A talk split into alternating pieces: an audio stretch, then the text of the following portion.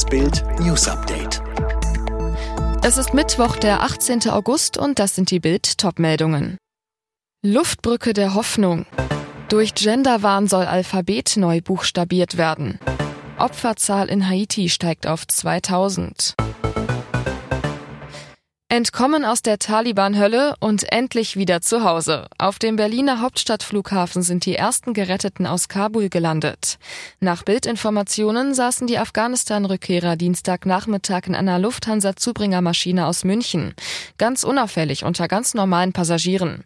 Die Geretteten waren morgens mit einem Qatar Airways Linienflug aus Doha gekommen. Dorthin hatte sie in der Nacht zum Montag die US Air Force mit einer C-17 ausgeflogen, als die A-400M der Luftwaffe Luftwaffe noch in Wunsdorf standen. Und in ein paar Stunden werden die nächsten Menschen aus Kabul in Deutschland sein. Die erste Lufthansa-Maschine mit Evakuierten aus Afghanistan an Bord ist am Dienstagabend vom Bundeswehrdrehkreuz im usbekischen Taschkent in Richtung Frankfurt am Main gestartet. Nach Information der deutschen Presseagentur sind rund 130 Menschen an Bord. Der Genderwahn macht sogar vor dem Alphabet nicht Halt und wird jetzt auch von einer Professorin kritisiert. Dass Schüler, Firmen und Ämter künftig politisch korrekt buchstabieren sollen, hält Soziologieprofessorin Ulrike Ackermann für eine absurde Sprachreinigung. Die Menschen sollen umerzogen werden. Hintergrund, bisher wird das ABC beim Diktieren durch Namen Anton, Bertha, Cäsar, Dora veranschaulicht.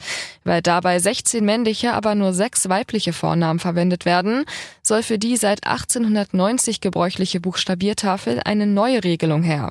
Begründung des mit Steuergeldern geförderten Instituts für Normung, das entspricht nicht der heutigen Lebensrealität.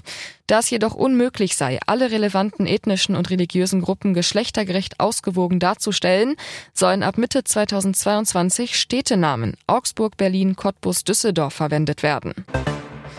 Die Zahl der Todesopfer nach dem Erdbeben in Haiti ist auf fast 2000 gestiegen. Das berichtet der Katastrophenschutz.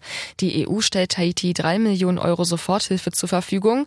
Damit sollen unter anderem die Krankenhäuser besser ausgestattet und die Trinkwasserversorgung gewährleistet werden.